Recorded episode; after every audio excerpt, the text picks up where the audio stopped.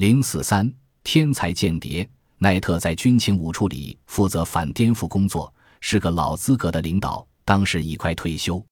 他一眼看出康维尔很有天资，特别是特工人员所需要的那种极强的观察能力，于是劝他为情报机关工作。康维尔竟也爽快地答应了。康维尔认为，无论是作家还是间谍，都需要观察能力。他记得 L.P. 哈特利说过：“别把我单独留在你的书房里，否则我一定会看你的信件的。”康维尔觉得自己不会做的那么过分，但他知道，作家脑子里负责观察和记忆的方式与用于从事谍报活动的方式完全相同，就像谍报工作需要敏锐的洞察力和丰富的想象力一样，写作也需要这些东西。康维尔早就认识到，一个出色的间谍是由脑子的灵活性、创造性、反应的敏捷性和能言善辩的本领所构成，而他在这几个方面都得到了充分的发展，因为父亲给了他很大的影响。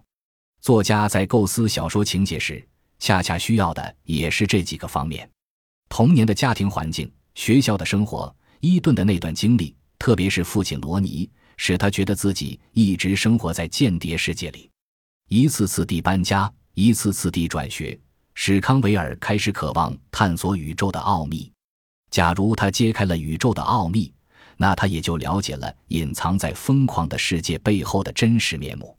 正是这个疯狂的世界构成了他童年生活的背景，似乎生活在自己的世界里。康维尔的学生手册里有这样一句含有贬义的话语，但康维尔认为。这个世界要比他们的美好。七岁那年，他读了一篇由 J.A. 想蒂写的短篇小说《志愿兵奥斯卡丹尼》。这篇主要描写一位勇敢的少年侦察员的故事，使他产生了在德国行刑队面前英勇就义的强烈愿望。几星期以后，他对别人讲，他父亲在情报机构工作，并且补充说，父亲目前正在接受训练，很快将被空降到德国。很难说。康维尔对罗尼真有一种直觉，但无疑这是一个合乎情理的幻想。康维尔刚被奈特录用时，内心充满了期望。那时他已结婚，自认为已是成年人了。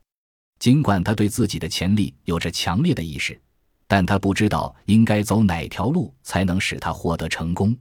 他的思想偏左，但在政治上非常保守。但有一点他是明确的。就是他愿意像他过去常常搜查父亲的抽屉和衣橱，寻找了解父亲神秘生活的线索那样，深入的了解自己国家的潜意识，发现他的秘而不宣的动机。一九八六年三月，在接受《星期日时报》的采访时，他说：“我渴望现身，我渴望发挥我所有的个性特点和才能。一个三心二意的人是干不了大事的。”他感到惊奇的是，那些所谓的情报专家。